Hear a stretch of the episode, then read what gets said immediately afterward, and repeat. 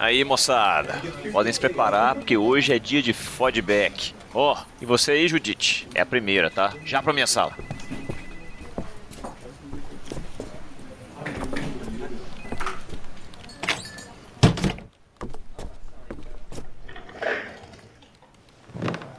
Pois é, dona Judite, chegou a hora da verdade. É, chegou mesmo, Ernesto. Sem gracinha, hein? Esse desempenho horrível aí que você teve neste último trimestre, tem que dar graças a Deus por eu não te demitir. Ha! Pois fique sabendo que a verdade a que me refiro nada tem a ver com meu desempenho, tá? Mas com o seu. Como assim, tá louca? Olha que eu mudo de ideia sobre a demissão, hein? Hum, antes de continuar falando asneiras, dê uma olhada na sua caixa de e-mails, tá? Ai, ai, ai. Ó, oh, eu vou olhar só porque hoje estou de bom humor, tá? Pera aí um pouquinho. Quê? Eu tô demitido por justa causa? O que, que você fez, sua doida? Olha, eu tenho registrado todas as ocorrências de assédio moral, a falta de condições mínimas para trabalhar aqui no setor, a incoerência entre as metas que você estipula com o perfil da equipe e entre outras coisas. Ah, e quem que liga para isso por acaso? Ué, o RH, o comitê de ética, a presidência da empresa. Então, Ernesto, eu te demito. Passar bem.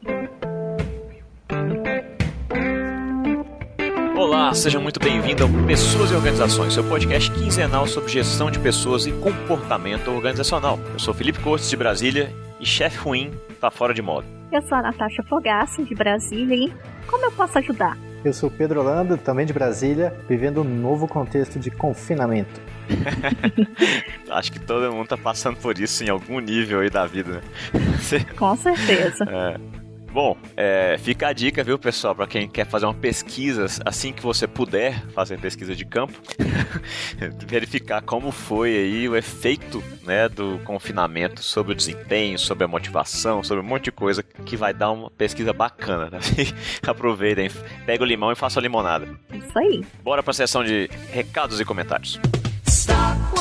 Yes, wait a minute, Mr. Postman. Wait, wait, por favor, Natasha, você podia falar pro pessoal aí como eles podem falar com pessoas e organizações caso queiram mandar sugestões, opiniões, críticas, elogios, pedidos de oração, o que mais quiserem? Pode deixar, falo sim. Vocês podem entrar em contato aí por e-mail, tá? No PEO podcast@gmail.com, no site do Anchor FM e aí procurar pessoas e organizações sem o cedilha e sem o tio, pelo Twitter né? Arroba PEO Podcast e pelo Instagram, arroba Pessoas e Organizações, sem o cedilha e sem o tio. Isso aí, a gente ficou um tempo sem gravar, para quem está ouvindo aí, por conta dessa situação toda, porque eu tô com um filho pequeno, que a gente já comentou aqui em outros episódios, enfim, por uma série de motivos, tá? É, mas vamos tentar voltar agora com a periodicidade de 15 dias e aceitamos sugestões, vocês podem mandar o que quiserem pra gente, tá? Não tivemos comentários, apesar de ter uma receptividade muito grande naquele episódio sobre teletrabalho no setor público, né, com a participação da Juliana Gentil. Inclusive, ela agora, né, a novidade que a gente tem, ela integra a equipe permanente aqui da nossa bancada do podcast, né? Muito legal, é uma pessoa sabe bastante também do assunto de gestão de pessoas e comportamento organizacional e vai com certeza agregar muito pra gente. E não nunca é demais, pessoal, pedir a participação de vocês, né? Então, se vocês quiserem inclusive terem sua voz, olha só que chique, publicada aqui nessa sessão, né, mandem uma mensagem de voz, de áudio, diretamente lá no site do Anchor. Pode gravar e ter sua voz aqui inserida. Né? Já pensou que sucesso? E aproveita aí, gente, que não tem nada pra fazer na quarentena, tá? E faz essa mensagenzinha pra gente. Além disso, quem puder, tiver o iPhone, tiver MacBook, tiver qualquer coisa da Apple aí, é, acessa lá e avalia nosso podcast, dá aquelas cinco estrelas lindas, maravilhosas, deixa um comentário falando o que, que você acha do programa, como é que a gente pode melhorar, enfim, fale tudo que vocês quiserem, sentirem no coração, que é o momento de falar. Certo. Bom, sessão curta, porque não tivemos comentários, então bora pro conteúdo de uma vez. Eu quero o um novo livro do Harry Potter para as minhas filhas. Certo, vou buscar na livraria agora. Você caiu e bateu a cabeça numa calçada? Elas querem ler o próximo. Quero um manuscrito inédito. Meninos, pergunta surpresa de sempre, né? Seguinte, quero que vocês pensem aí no setor ou no local de trabalho que vocês já tiveram, que vocês menos gostaram de trabalhar, tá? Não precisa falar o nome. e me digam por que foi o lugar que vocês menos gostaram de trabalhar. Olha só, a demora será que é porque a gente tem muitas boas experiências ou, ou são más e a gente tá com dificuldade de escolher a pior, né? É, Bom, eu posso comentar de um que me vem à mente que, bom, claro que eu não vou dar maiores detalhes, né, como indicado pelo nosso Felipe, mas o que, que acontece? Era uma situação em que havia falta de diálogo entre chefia e equipe, havia uma pressão muito grande por metas que não haviam sido planejadas, então a cada dia chegavam novas demandas e não se tinha um dimensionamento da equipe para atender aquele tipo de demanda. Então era bem interessante, assim, cada dia chegavam novas demandas, a gente olhava para a equipe e falava tudo bem, mas quem que vai fazer? E para completar, a liderança ela, ela é diagnosticada, tá? Isso relato da própria liderança, ela sofria de um distúrbio psicológico. Então, realmente era uma pessoa que tinha muitas variações de humor. Então, esse pacote como um todo era bem desafiador. para colocar com a palavra bonita, né? Exatamente. e você, Natasha? Então, eu vou, eu vou tentar ser breve, porque eu acho que se eu der muitos detalhes, vai ficar. vai ser fácil descobrir qual é a organização. Não, né? vamos, vamos Pelas manter minhas sigilo aqui. Então, então, por isso que eu vou ser breve. Mas assim, no contexto que eu estava, eu tinha, dentre as diversas atribuições que eu tinha, uma delas era atender uma determinada área da organização, que não era a que eu atuava, né? Eu dava uma, era uma espécie de ponto focal. Só que o gestor dessa área, né, ele passava a me demandar coisas além do que era o acordado e partia da cabeça dele. Então, muitas vezes, o meu telefone tocava insistentemente com alguma demanda totalmente nova. E às vezes tendo que modificar aquilo que eu já estava dando andamento para poder atender essa nova demanda. Tinha vezes que eu não poderia nem ir no banheiro, né? Eu me lembro de um episódio que eu fui ao banheiro por instantes. Quando eu voltei, esse gestor estava na minha mesa, revoltado porque eu não atendi o telefone. Bom, no meu caso foi duas palavras só. Sobrecarga de trabalho. Duas, duas palavras? É, é, não, é duas sentenças. é sobrecarga de trabalho mais falta de recurso para dar conta do, da demanda. É, basicamente foi isso. Mas por que, que eu fiz essa pergunta? Porque tem tudo a ver com o tema de hoje, que é contexto de trabalho focado em suporte organizacional e outros tipos de suporte que a gente vai falar aqui ao longo do programa. Tá? A maior parte das pessoas, quando não gosta de trabalhar em algum lugar, normalmente o motivo está relacionado a algum fator que tem a ver com o suporte organizacional. Então vocês vão ver isso ao longo do episódio, é, bem como ó, erros de diagnóstico de, de desempenho, é, problemas de desempenho, de motivação e de outras tantas variáveis de CO que influenciam na vida do gestor. Por isso é um tema tão importante e, e meio que introdutório também para a gente falar, é, espero que em breve, sobre o desempenho também em um futuro episódio aí, certinho? Então, para vocês imaginarem, vocês já viram aí né, os relatos negativos. Então, pense aí que tem uma pessoa, é, vamos chamar ela aí de José. Ele trabalha aí em algum setor, numa organização privada, e vamos dizer que ele não tem computador que funciona direito, né? Ele tem lá um Pentium 100 com um Windows 95 instalado. o teclado tá quebrado, tem três teclas afundadas que não funcionam. A mesa dele é bamba, sabe? Tem que pôr calço de papel. A cadeira dele é a pior possível, dá dor de coluna todo final de dia. É, ele tem relações muito difíceis com seus pares, seus colegas. A sua chefia pratica assédio, dá tarefa demais, etc e tal. E vamos dizer que, que alguém muito parecido com ele, o irmão gêmeo dele, né, o Joaquim, trabalha em outra organização do mesmo ramo, tá? E tem tudo ao contrário, né? A mesa linda, maravilhosa, no 15 andar de um arranha-céu em São Paulo, com vista pro Parque Ibirapuera, é, tudo maravilhoso, as pessoas são ótimas, a demanda é justa, né? Aí, óbvio que, isolados os demais fatores, demais variáveis, normalmente quem vai ter melhor desempenho, dado o contexto, será o, jo o Joaquim, né, que eu falei.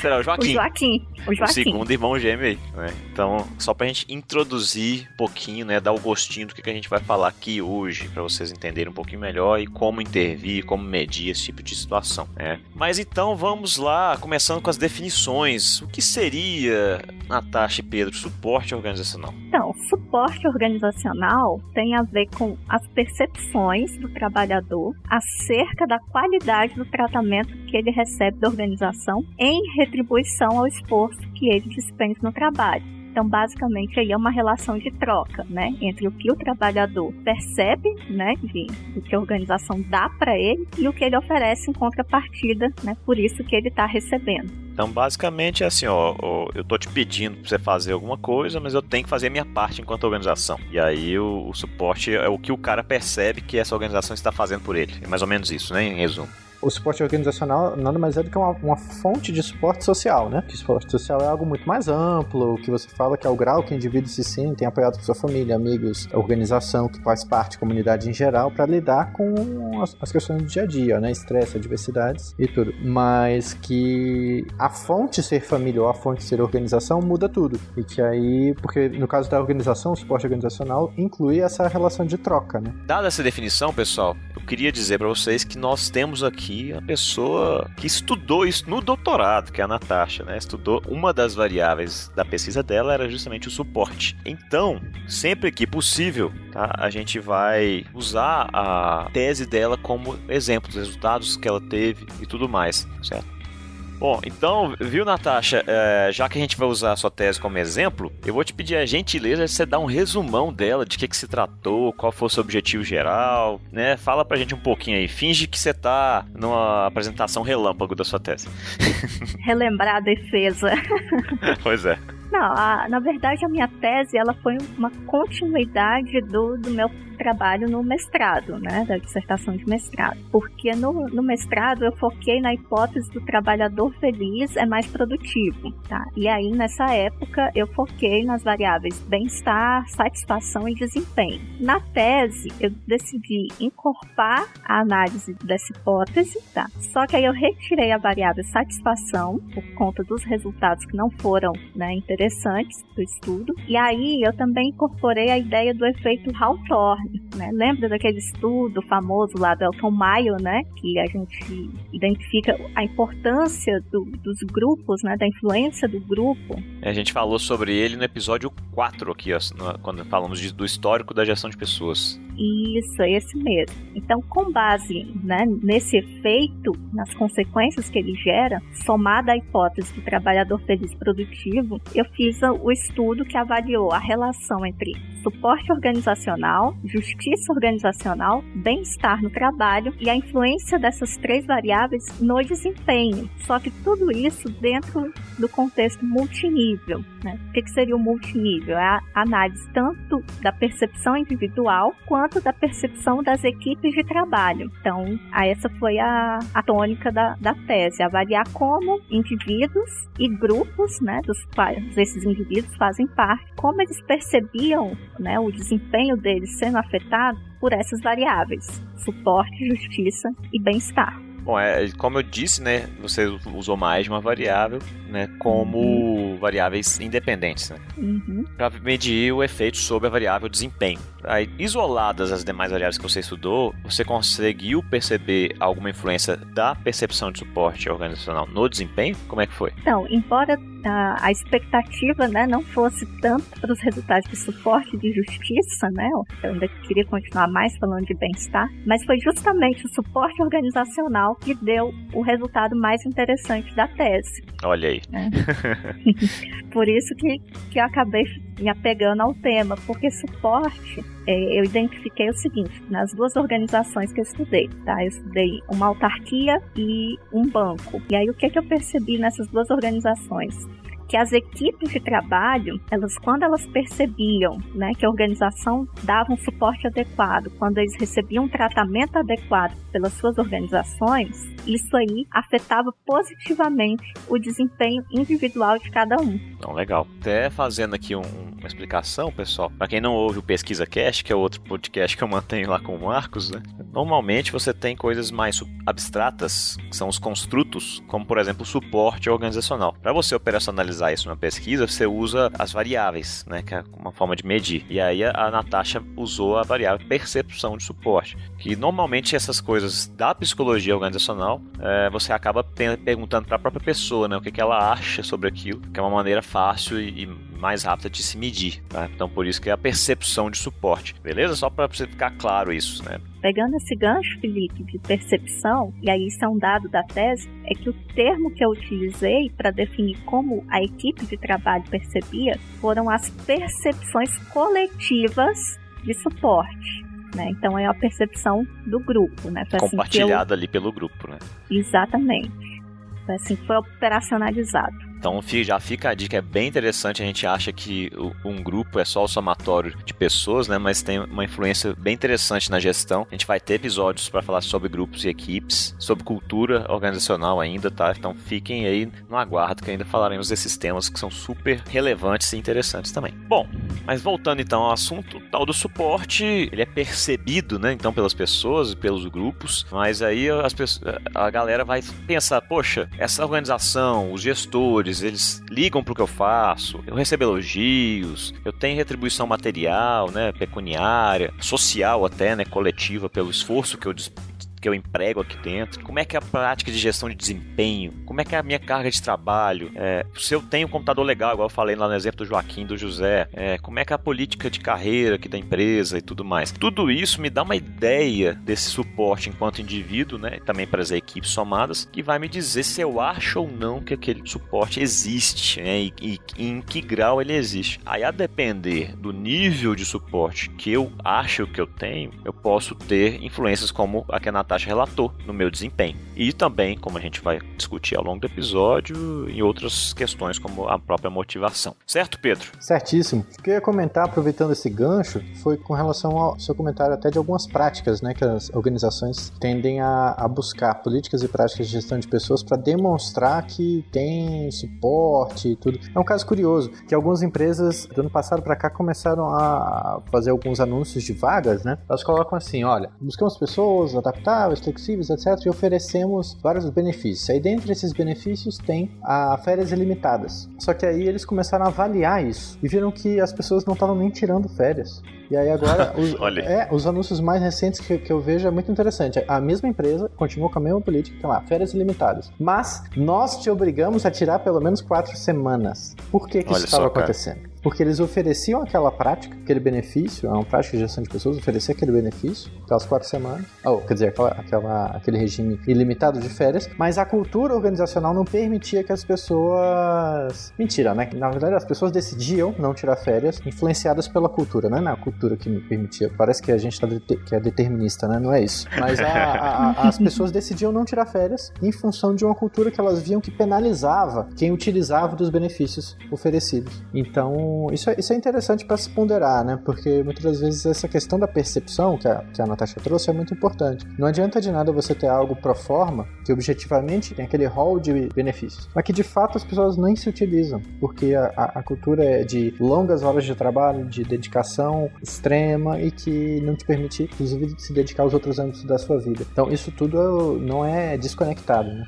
É, aquela velha dicotomia discurso versus prática, né? E aí não adianta nada, né? Tá do papel, você, ah, mas ninguém faz. Meu chefe não faz, meu colega do lado não faz. Eu tenho 200 mil coisas para resolver e para entregar. Se eu tirar férias, eu vou me ferrar quando eu voltar, né? Mesmo que eu possa tirar o tempo que eu quiser. É, então, é, acaba que a cultura não é determinista, né? Mas ela meio que vai te levando a tomar aquela decisão, né? E isso acontece também com, com outras práticas, né? O Pedro foi falando e eu lembrei do que vem acontecendo com algumas empresas que estão seguindo aquele modelo do Google, né? De ter uma local de trabalho assim mais descontraído. Uma cervejeira do lado assim pro cara tomar um chopp o dia inteiro.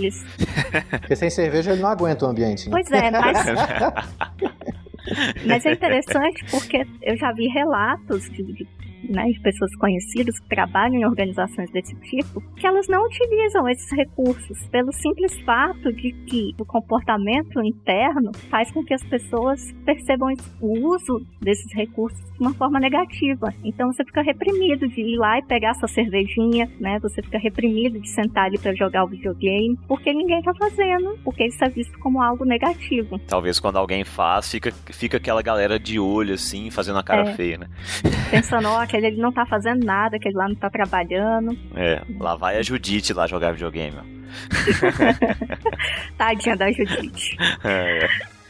Uh, não, bacana, legal. Então, para vocês verem, pessoal, a importância dessa questão do contexto do trabalho como todo, né? Mas para ser um pouco mais focado da percepção do suporte. Se você percebe uma prática de gestão de pessoas da forma real, né? Como ela é de verdade, ou, ou de uma forma que você acha que não vale a pena enga se engajar naquilo, você vai ter situações como essas que o Pedro relatou, né? De pessoas que nem os benefícios utilizam, e às vezes a empresa fez uma propaganda toda na parte de recrutamento e seleção também, isso tem um impacto depois que a pessoa entra. E depois que chega lá, vê que não é bem aquilo, isso pode gerar frustração a longo prazo, é que vai talvez diminuir a motivação, que vai afetar no desempenho e talvez acrescente, aumente a rotatividade da empresa a longo prazo e assim por diante. Né? Então é um efeito cascata e tudo isso pela percepção que a pessoa tem lá dentro né, sobre o suporte e sobre as práticas de gestão de pessoas como um todo.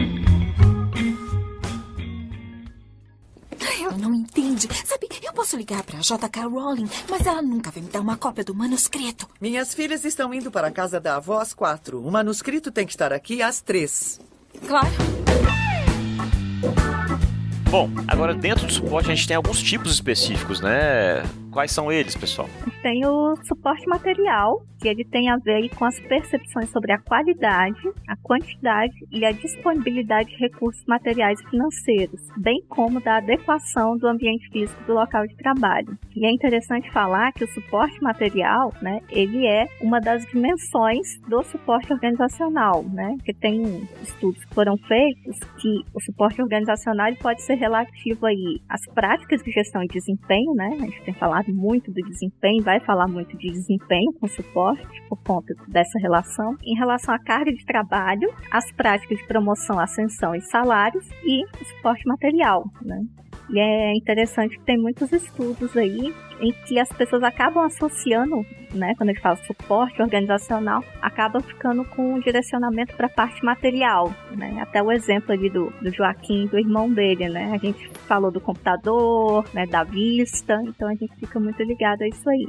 É, o cara, o cara te pede um projeto, né? Vamos supor que seja uma empresa de publicidade e propaganda. Te pede para te, te, entregar de manhã, pede para você entregar um projeto na parte da tarde. Aí né? você tem um computador ruim que não roda direito um um, Core ou um Photoshop, dificilmente vai conseguir cumprir o prazo, né? E no fim, depois o seu chefe vai, poxa, mas eu precisava disso para ontem, não sei o que lá. Só que você não tem a condição mínima ali de funcionamento da sua máquina para entregar o que ele te pediu, no prazo que ele estipulou, né? Então, mais ou menos é, é isso, né? Que dando um exemplo aqui de que se trata o suporte material. E o, e o outro aí, Pedro, qual que é esse outro? Bom, outra vertente que eu acho que também é fundamental é o, é o chamado suporte psicossocial, né? Que ele engloba percepções sobre o apoio, tanto da supervisão imediata né, esse apoio gerencial, como dos pares. Então, um apoio do seu grupo de trabalho, sua equipe de trabalho, para que você realize suas tarefas e se desenvolva na carreira, se desenvolva enquanto pessoa, né? Esse acaba que é um, é um tipo de suporte que ele me parece, pelo menos, de nível um pouco até mais elevado, porque de nada adianta você ter essa parte de suporte material, então você ter software, mesa, cadeira, recursos financeiros e não ter esse suporte psicossocial, ou seja, esse apoio da sua equipe, esse apoio do sua, da sua gerência para a realização do trabalho, né? Então, me parece um gargalo. Ele é de mais difícil intervenção e de consequências mais danosas a longo prazo, né? Sim, até para a saúde mental, né, da, dos trabalhadores. É, no caso de assédio moral, como a gente brincou aí também na, na, na sketch, né, por exemplo, seria um caso absurdo de, de falta de suporte psicossocial aí, né? É, ou pouquíssimo suporte e é que pode levar a, a casos mais graves, né? E, e, outros problemas organizacionais que a gente pode depois discutir mais a fundo em outros episódios. Você trouxe pra gente também aí um material da Associação de Psicologia Americana, ô Pedro, sobre a questão do suporte. É, o que, que acontece? A APA, a Associação Americana de Psicologia, ela tem reforçado a importância de se criar ambientes organizacionais psicologicamente saudáveis, né? Então, o que, que é isso? É um tipo de ambiente que promove a saúde e bem-estar dos colaboradores e melhora o desempenho, melhora a produtividade organizacional como um todo. E aí, o que é esse ambiente, né? Quais são as características que o definem? Esse modelo da APA, eles definem que tem cinco áreas que devem receber atenção dos gestores para que se promova um ambiente psicologicamente saudável. A primeira delas é o envolvimento. Depois, o equilíbrio trabalho-família ou o equilíbrio trabalho-vida pessoal. Aí depende da corrente teórica, mas que no fundo tem o mesmo resultado para os colaboradores. Depois, um cuidado com o crescimento e desenvolvimento também de cada colaborador, porque essa percepção de que você não está crescendo, que você não está se desenvolvendo, que você não está melhorando, também gera uma série de problemas. E na sequência, saúde e segurança. E por fim, o reconhecimento, o reconhecimento do, do trabalho bem desenvolvido. Então esses são os cinco aspectos que, segundo a APA, caracterizam um ambiente organizacional psicologicamente saudável. Ou seja, uma organização que busca oferecer um, um suporte, ela deve estar atenta a isso. Uh, então, qual é o ponto? É você ter um ideal, você buscar se policiar e avaliar a própria organização nesses aspectos. Falar, olha, vamos lá, eu tô, tô oferecendo oportunidades de crescimento e desenvolvimento para meus colaboradores, estou os envolvendo, tenho um olhar para esse equilíbrio trabalho-família, ou seja, é, é, não dá para eu querer tratar de uma mesma maneira, por exemplo, pessoas que têm, hoje é muito comum, né, que a pessoa tem que dar o suporte para familiares, para cima e para baixo, né, digamos, da árvore genealógica. Então a pessoa tem seus filhos, que ele tem que dar o apoio, ele tem os seus pais, ele também tem que dar o suporte, então é, é algo que tem que receber esse olhar da, da, organização. E são situações que a organização também tende a, a buscar remédios únicos, né, para situações que são muito diferentes.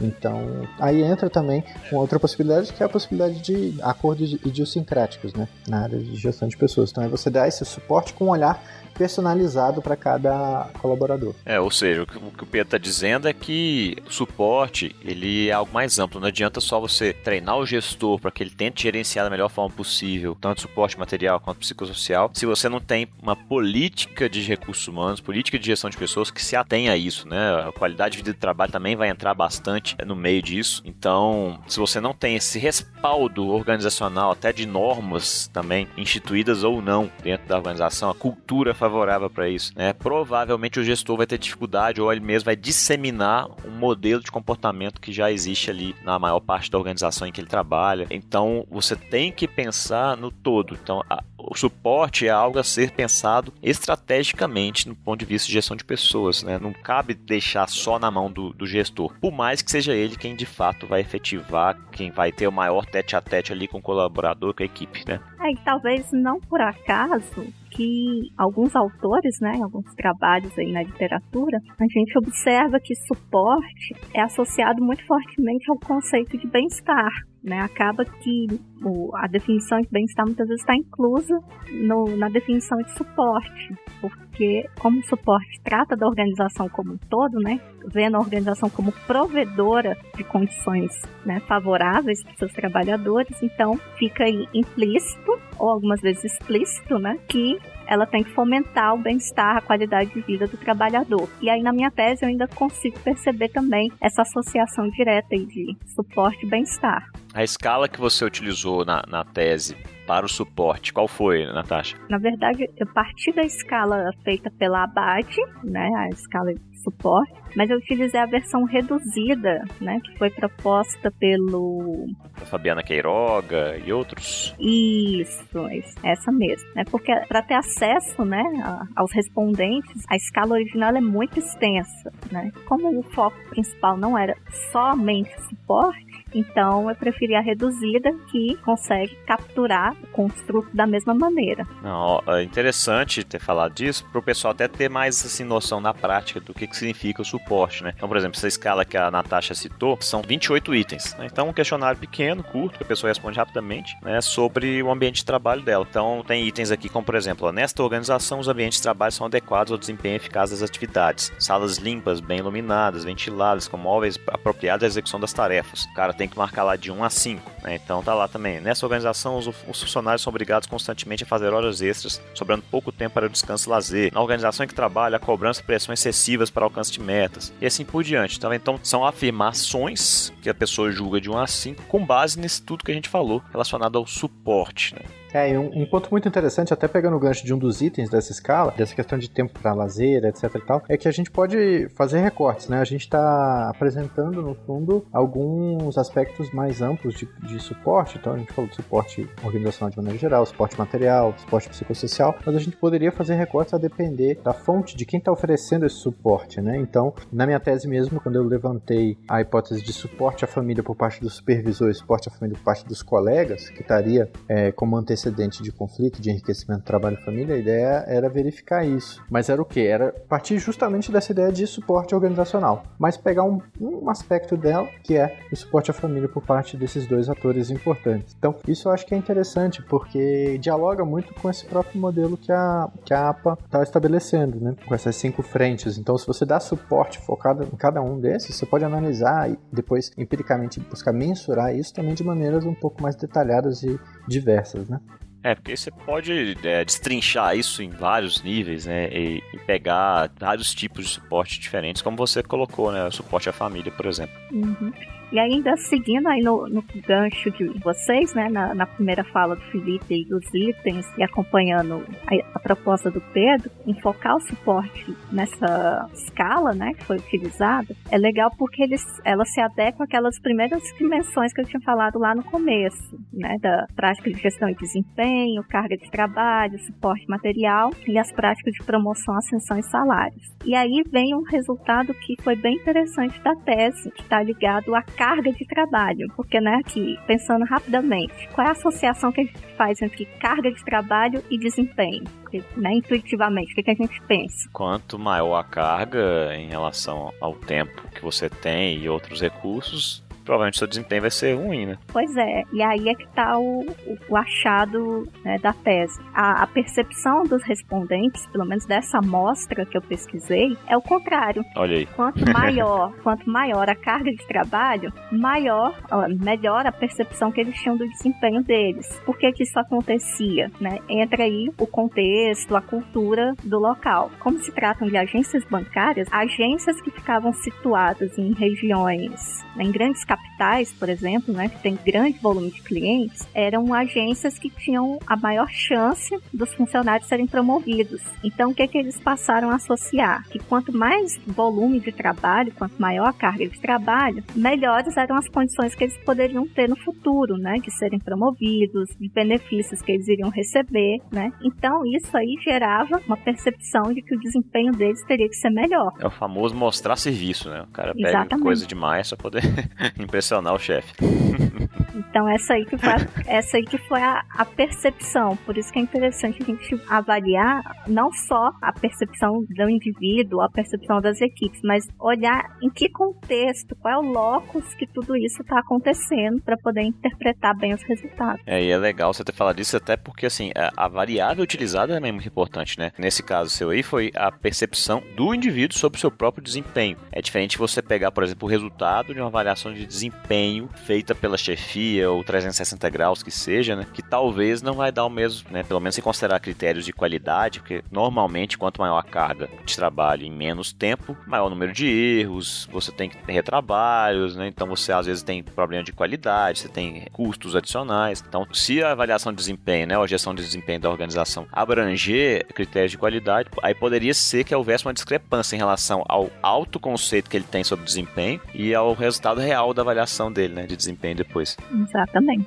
Por isso que a, às vezes tem muita gente que critica a gestão de pessoas, a administração, a psicologia, por usar né, medidas perceptuais. Só que às vezes não tem outro jeito. às vezes é o único jeito que a gente tem para medir as coisas, né? É, e principalmente a questão do desempenho, porque pelo menos em, nas, em todas as experiências que eu tive, as organizações elas não dão acesso aos resultados né, brutos de avaliação de desempenho.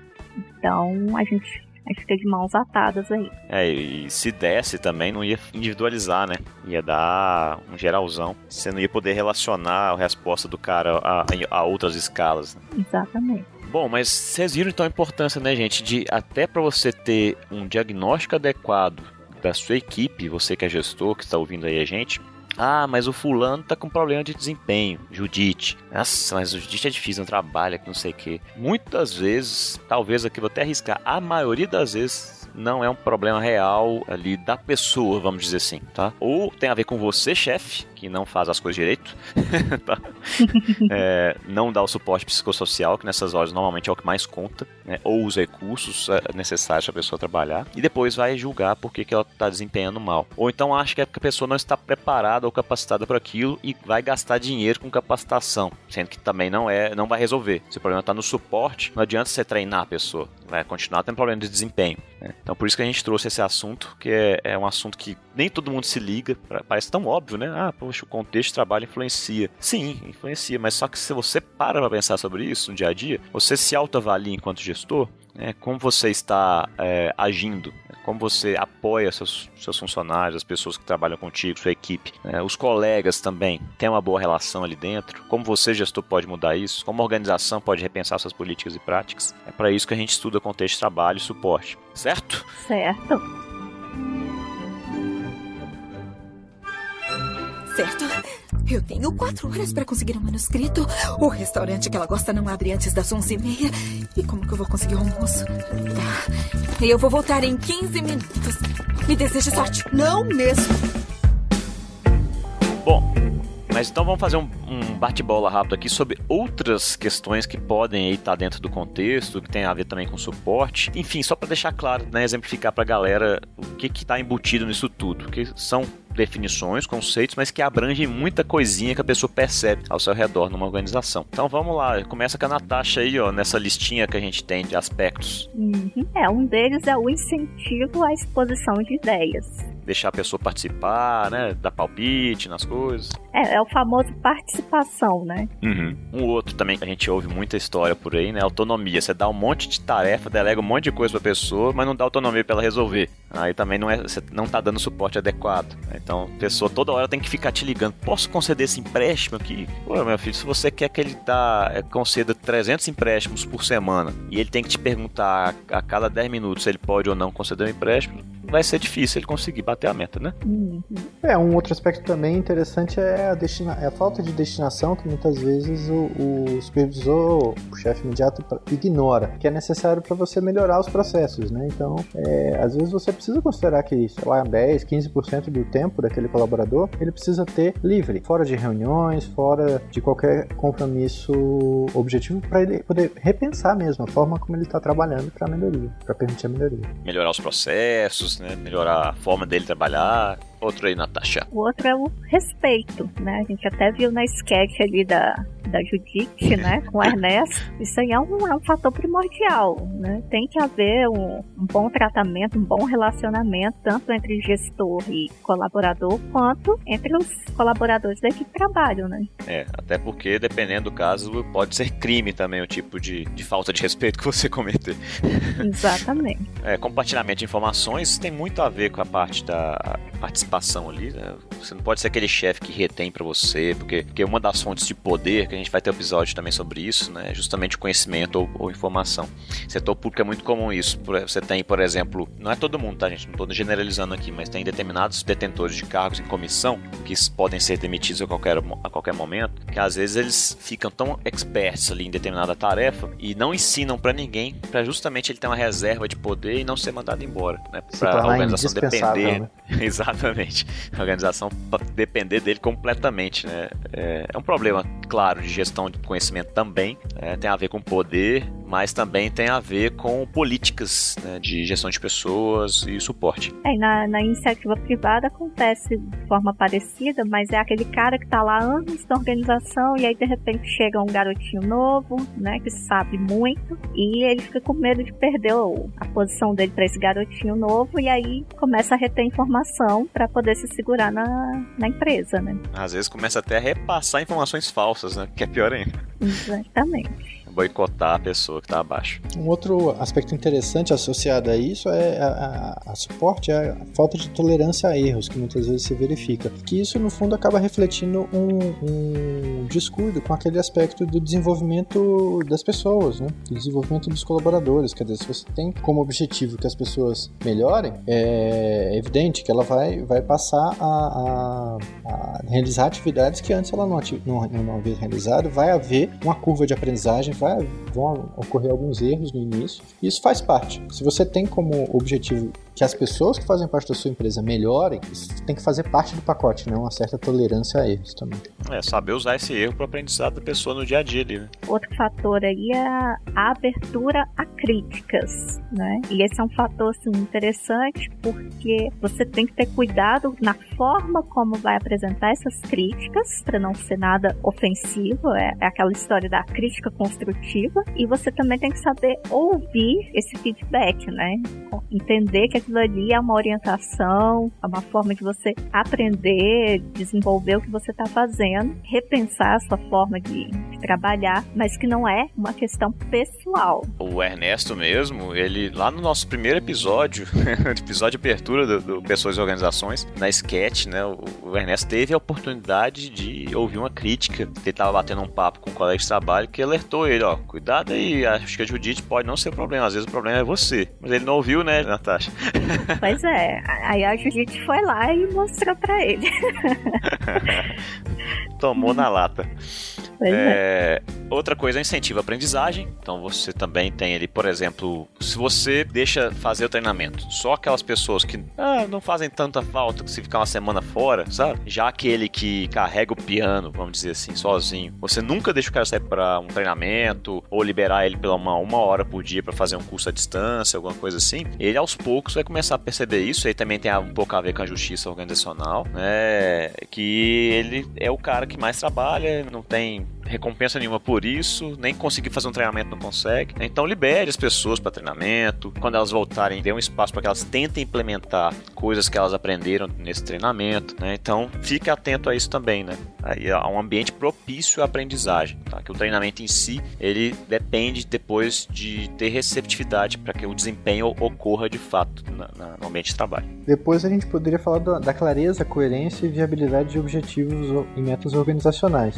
porque isso dá segurança né, pro, pro trabalhador. Se você tem claramente o que é esperado, se está articulado de maneira coerente, é viável, por mais que seja arrojado. Então, a, o, o ponto aqui também não é dizer, ah, não, então vamos estabelecer metas medíocres. Não é isso mas é que sejam construídas de maneira coerente, viável, que deixa claro também o que é esperado de cada um da equipe para que se alcance aquele, aquele objetivo.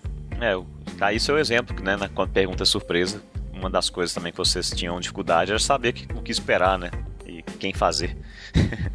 É, e aí um outro aspecto tem a ver com esse é o de adequação dos prazos. Que além de ter objetivos e metas que sejam viáveis, os prazos eles têm que ser fáceis de serem né? Tem que ser alcançados de uma maneira possível, tá? Não pode ser aquele prazo para ontem, né? Nem aquelas coisas absurdas que a gente vê em algumas organizações, né? De que você tem é, a tarefa dada de manhã e você tem que entregar à tarde. E muitas vezes ela demanda uma série de outras metas e objetivos que né, você precisaria para poder atingir aquele prazo. É, e aí junto dessas outras duas está a próxima, que é a adequação dos processos de trabalho. É a mesma coisa, você tem ali um processo demorado, com etapas desnecessárias e exigindo um prazo que é inexequível perante né, esse processo que é estabelecido, que às vezes o cara é obrigado até a seguir etapas que não precisaria ter, né, existir. E por último, Pedro? Por último, é interessante a gente lembrar que uma forma de manifestar esse apoio à conciliação entre o trabalho e os outros âmbitos da vida é você adotar uma flexibilização na jornada de trabalho, né? Claro que ela é exigente, principalmente para o gestor, porque ele vai ter que ter muito claro o que, que tem que ser entregue, né? No fundo, ele vai ter que ter claro o que, que ele espera de cada colaborador para poder flexibilizar. Hora de entrada, saída, até tamanho, até carga também de trabalho. Agora é muito positivo, é muito positivo, porque você força, inclusive, o gestor a fazer essa reflexão. O que, que eu preciso realmente de cada um da equipe? E cada um também acaba tendo um senso de responsabilidade muito maior com o trabalho a ser entregue, não com aquele período que ele passa num ambiente determinado. Então, mais do que estar por 6, 7, 8 horas em um ambiente, eu vou entregar tais produtos. Isso compromete, né?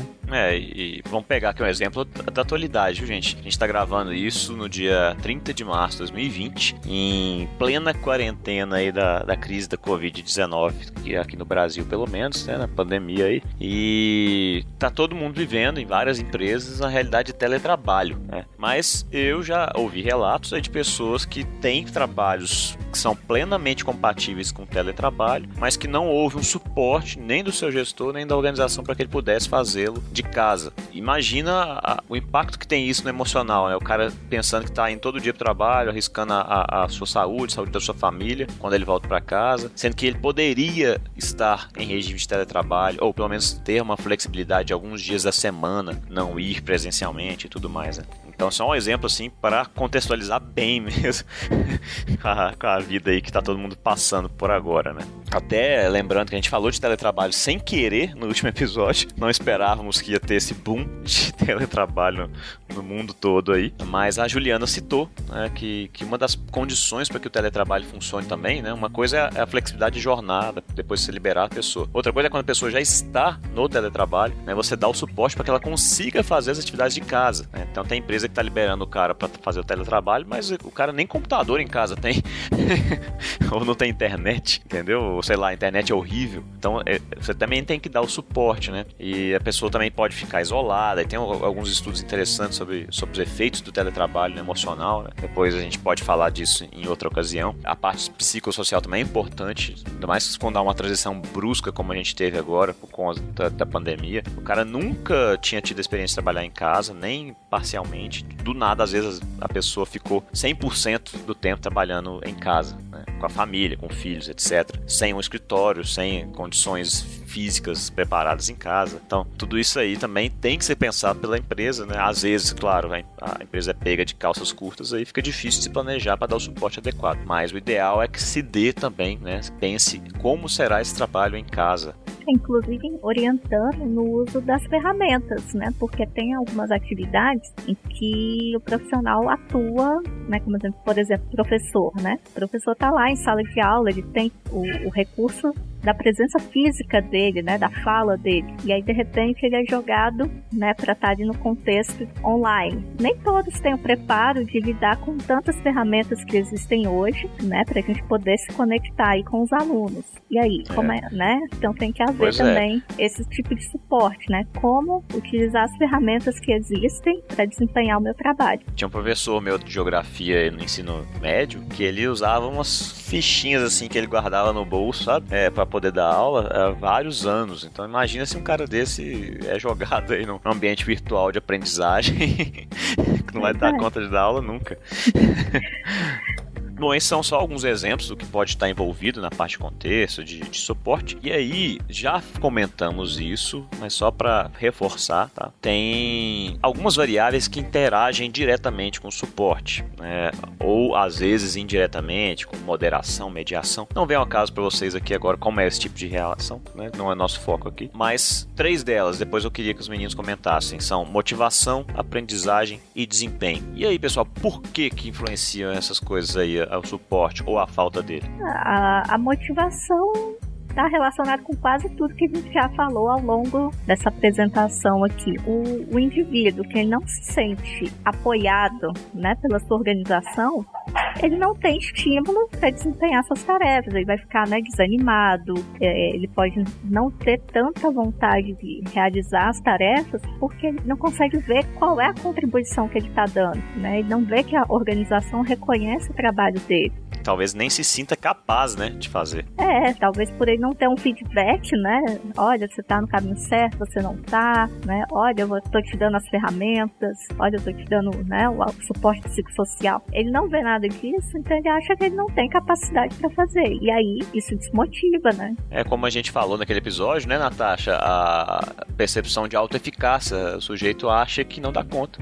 E aprendizagem, Pedro, como é que funciona aí? Por que, que o cara pode deixar de aprender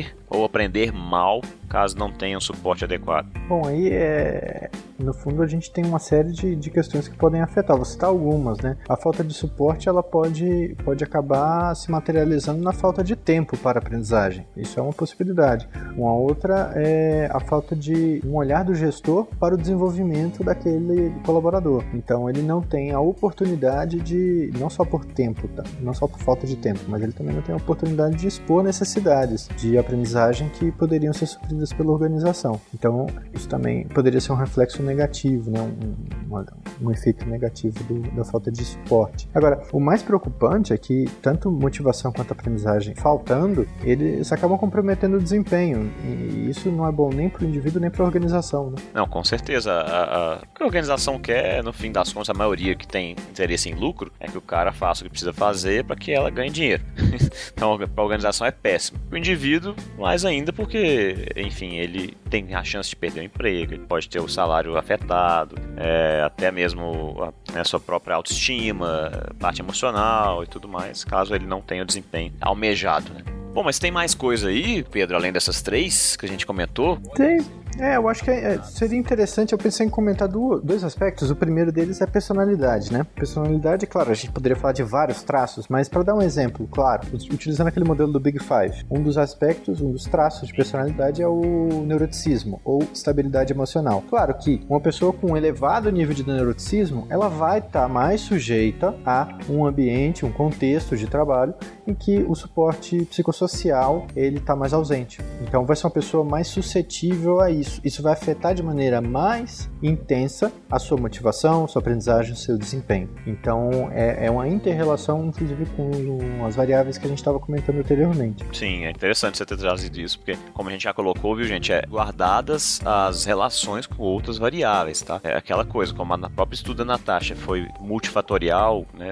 Tinha inúmeras variáveis, todas contribuindo para o desempenho, né? Ser melhor ou pior. Então a gente não pode, a gente fala de maneira geral que afeta o desempenho, mas não pode esquecer que há outros fatores ali, né? Principalmente quando você está falando de relações humanas, de trabalho, de pessoas, né? Então não tem como. Fica aqui a promessa de gravar um só sobre personalidade que dá para falar muita coisa sobre. Só sobre o Big Five já dá um episódio inteiro. Com certeza.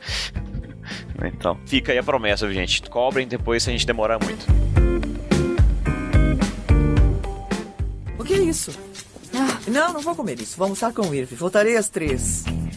Quero o meu café esperando. Ah, se não conseguir o Harry Potter até lá, não precisa nem voltar. Beleza.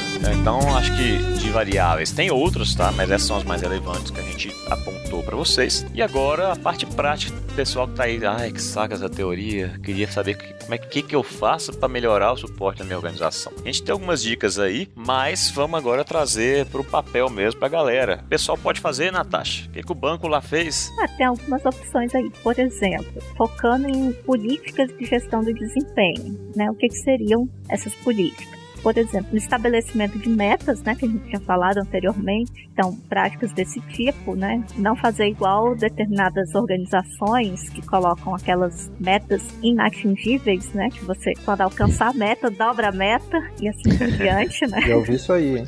Ou tipo organização pública, né, que coloca a meta que, que não existe, assim, né? todo pois mundo é. alcança a meta facilmente. É, então igual algumas lojas aí, né? A gente não vai citar, mas a gente sabe que tem aquelas lojas que colocam metas até o fim do mês de uma quantidade de vendas que não tem, não chega nem, nem se aproxima da quantidade de clientes que ela costuma receber, né? Então o coitado do vendedor fica lá suando a camisa e não consegue atingir. O cara vai ter que captar cliente, né? Porque tem que criar aí um cliente. Mas a, além dessas práticas né, de metas, ele também pode ter práticas né, de valorizar novas ideias. Né? Tem muita empresa aí que gosta de ouvir o seu colaborador, né? aquela ideia de dar sugestão, ou então dedicar um período do mês, né?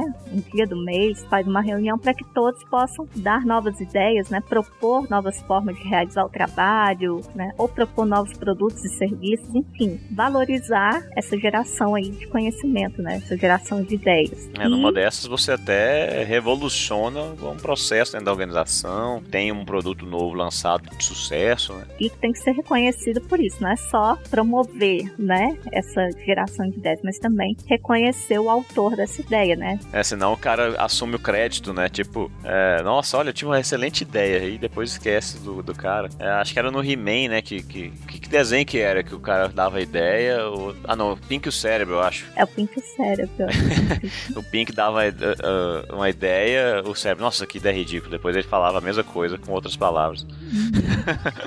Aí tem isso, né? Tem que ter esse cuidado aí. E a, uma outra forma, né, de uma prática que eles podem fazer foi aquilo que a gente falou agora há pouco aí quando tá falando do, do teletrabalho, né? E de aprendizagem também, que é você fazer um esforço para que os trabalhadores estejam sempre atualizados. Então, promover cursos né, ligados às novas tecnologias que ele pode utilizar, é, novas formas de realizar o trabalho, né, porque às vezes você costuma fazer aquela atividade de uma forma e aí de repente surgiu uma forma muito mais né, é, fazer essa atividade de uma forma otimizada e aí você não se atualizou. Então a organização pode promover isso, né? Esses cursos de especialização, treinamento, desenvolvimento se incluiriam aí. Boa. Alguma coisa mais aí, Pedro? É, eu sempre volto a pensar na questão da cultura organizacional. Tinha comentado um pouco antes a cultura organizacional com relação a, a equilíbrio trabalho-família, mas para vários outros aspectos ela poderia ser utilizada e não é algo cor-de-rosa, né? Que muitas vezes o pessoal pode pensar, ah, que legal, uma cultura que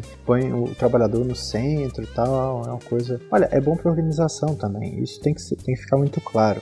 Se você, por exemplo, um aspecto muito importante a ser incentivado é uma boa cultura organizacional, uma cultura colaborativa. O que, que você acaba tirando nisso? Um incentivo que as pessoas tenham comportamentos de cidadania organizacional, ou seja, tenham comportamentos no seu ambiente de trabalho que vão além do desempenho necessário para, de acordo com o seu contrato de trabalho. Então, você, fora suas tarefas, suas atividades que estão ali, você olha para os lados, você vê, olha, tem um amigo que está precisando, ele está mais sobrecarregado que eu, eu posso dar uma dica. É ter esse olhar ligado, ter o radar ligado para os outros, para as pessoas que estão à nossa volta. Isso faz uma baita diferença no ambiente de trabalho. E, claro, para falar, bom, mas isso, isso, como é que a gente faz? É simples? Não é. Mas isso de fato vai, vai mudando e vai se criando um ambiente de suporte é, entre as pessoas, né? Então, mais do que, do que uma simples regra, uma simples norma, um simples papel organizacional, você tem é, as pessoas respirando aquilo, as pessoas buscando naturalmente aquilo, né?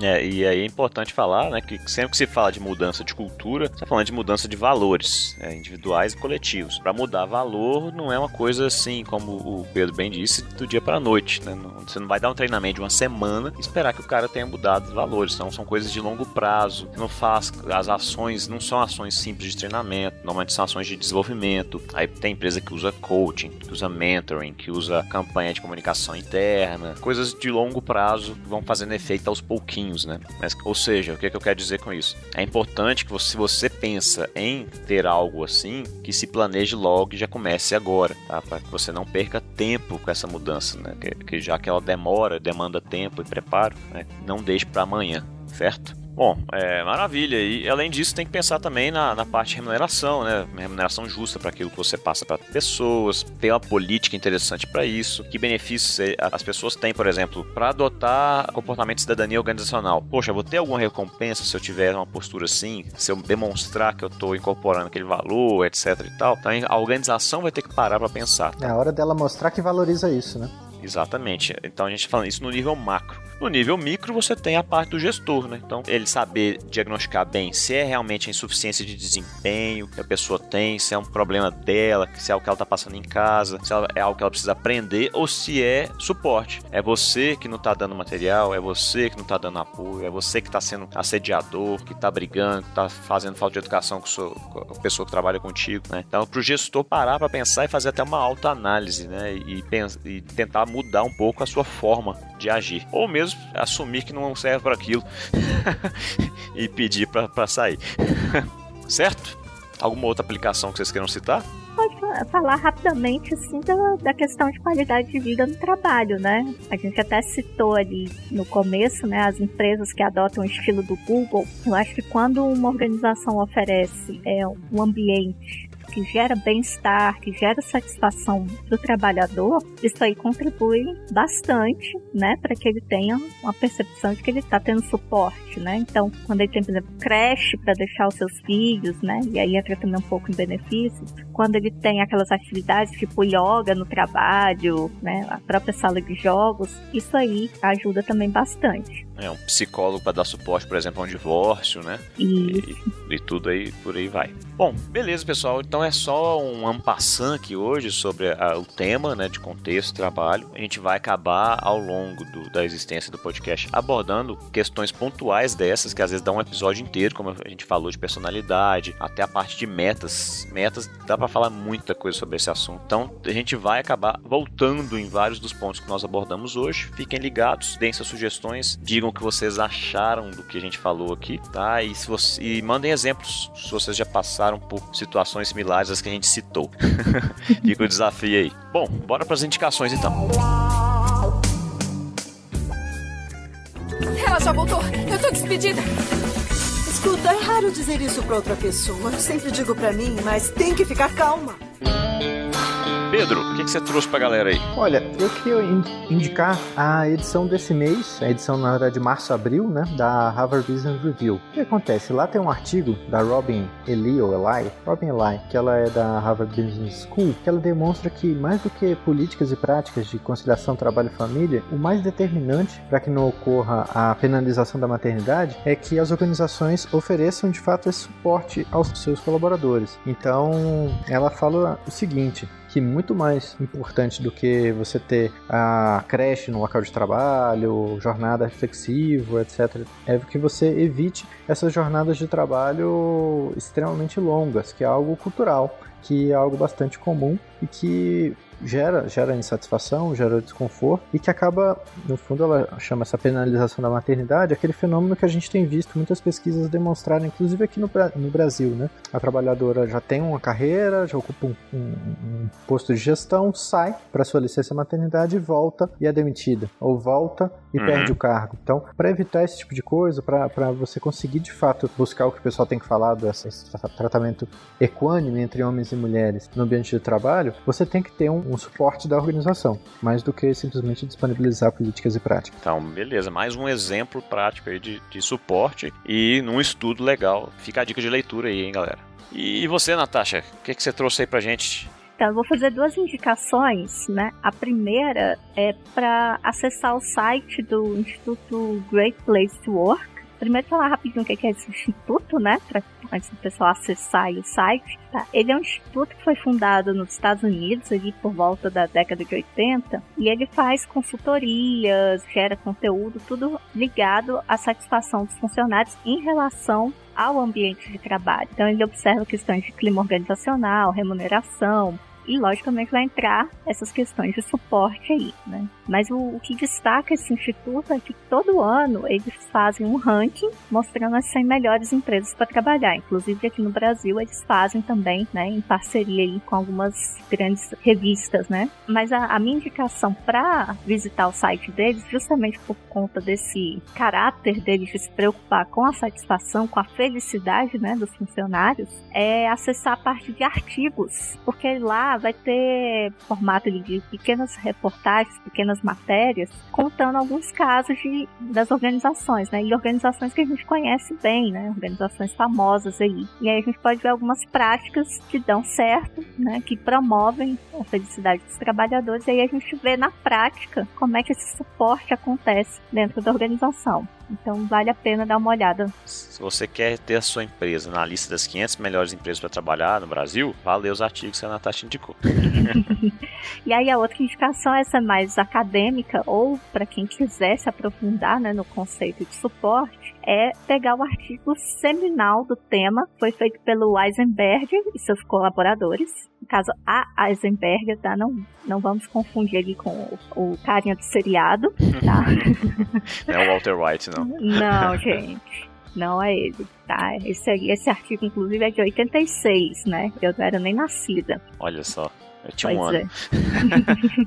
não, eu ainda tava pensando em chegar no mundo aí. Então, o nome do artigo nada mais é do que Perceived Organizational Support, percepção e suporte organizacional. Então é um artigo bem legal porque ele introduz o tema e ele é referência até hoje, porque ele dá base para conceito que a gente usa de suporte organizacional. Tá? Então vale a pena acessar, foi publicado no Journal of Applied Psychology. Bom demais, bom demais mesmo.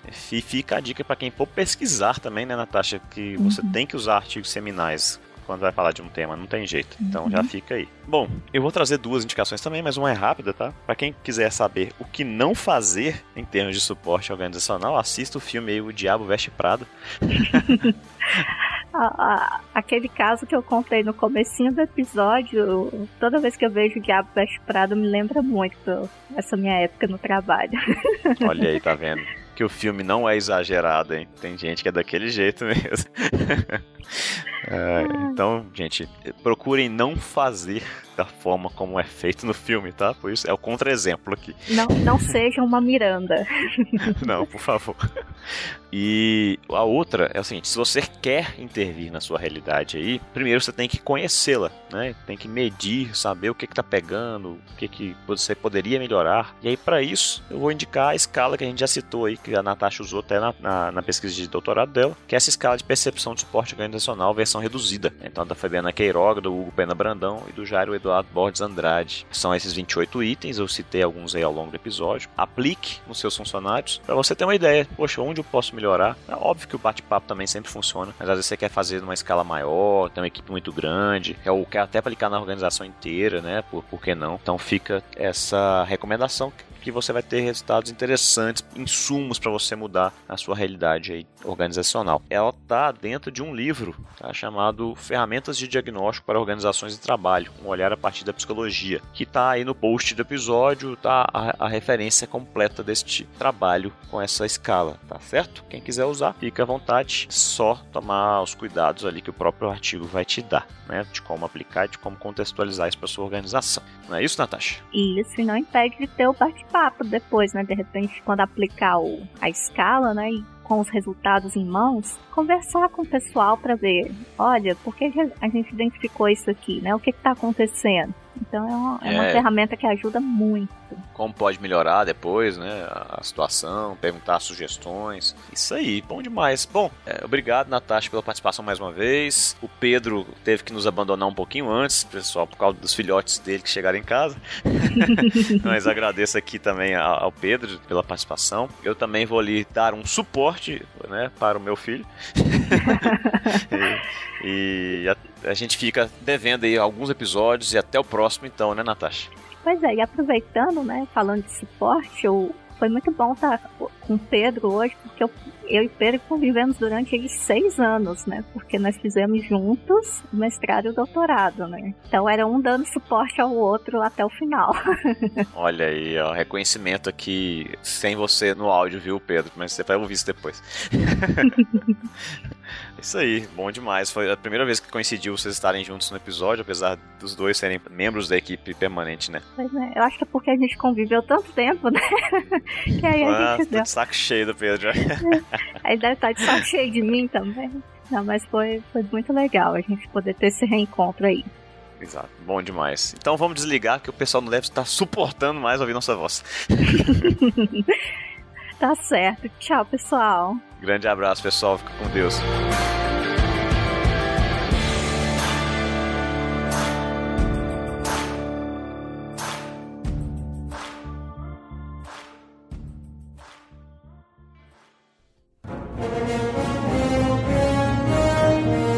Este episódio foi editado por Atelas, soluções em áudio para podcasts.